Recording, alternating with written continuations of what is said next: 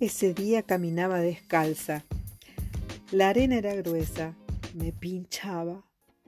Venía pensando en por qué no me puse el calzado.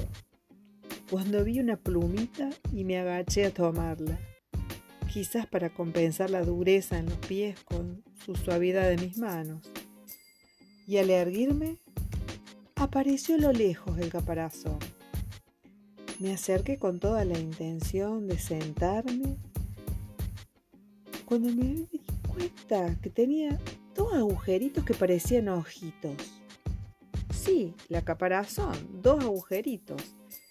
Y casi me muero un susto cuando de uno de ellos asomó una víbora que apunté directo con la plumita.